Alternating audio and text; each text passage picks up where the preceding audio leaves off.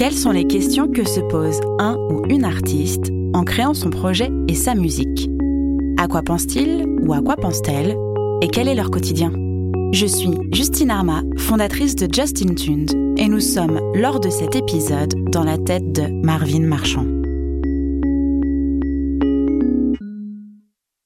Je m'appelle Marvin Marchand, je suis auteur, compositeur, réalisateur et interprète. Je viens de Lyon j'ai commencé le piano vers l'âge de 7 ans à peu près. Euh, j'ai commencé à pianoter, à chanter.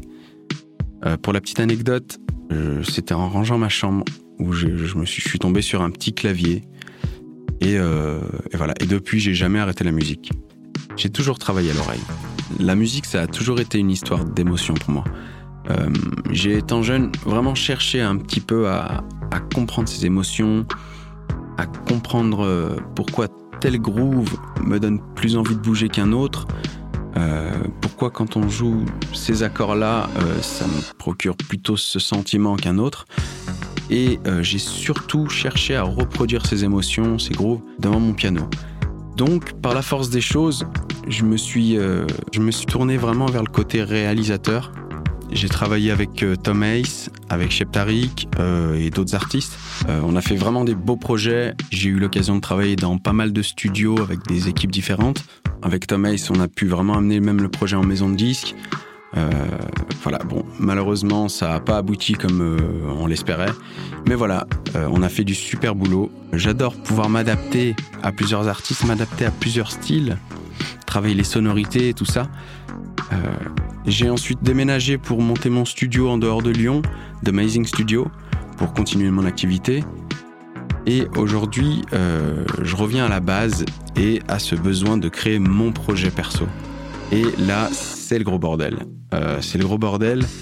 J'ai envie de dire dû à ce côté réel. Euh, parce que dans tout ça, là, clairement, qu'est-ce que moi, je veux sortir? Qu'est-ce que moi, j'ai envie de créer comme projet? Quel style, euh, qu'est-ce que je veux mettre en avant. Ça, ça pour moi, c'est le casse-tête. C'est le vrai casse-tête. Dans la réal, euh, on s'adapte beaucoup au style et on aime s'adapter à plusieurs styles différents. Quel genre, quel style et quelle sonorité vont correspondre à mon message, en fait, à ce que j'ai envie de, de, sortir? Et voilà, je, je, je, travaille à me découvrir.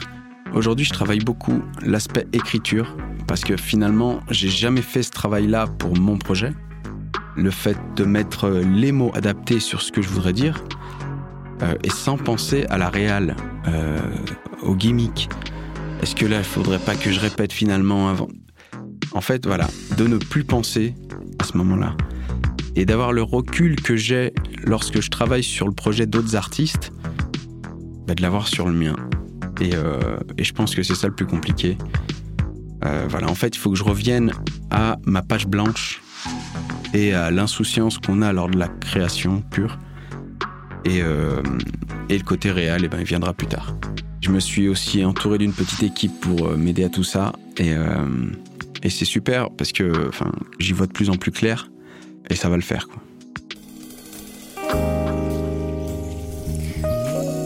Retrouvez la mini-série Dans la tête 2 sur Art District Radio le lundi, le jeudi et le dimanche à 10h30. Les artistes, les musiciens se racontent.